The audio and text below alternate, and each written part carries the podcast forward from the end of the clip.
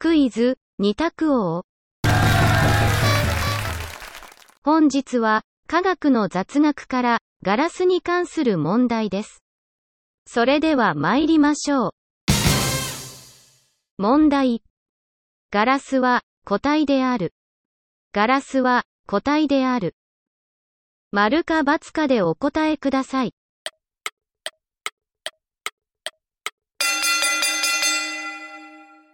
正解は、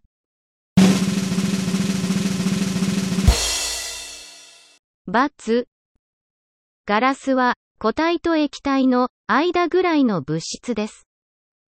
いかがでしたか？次回もお楽しみに。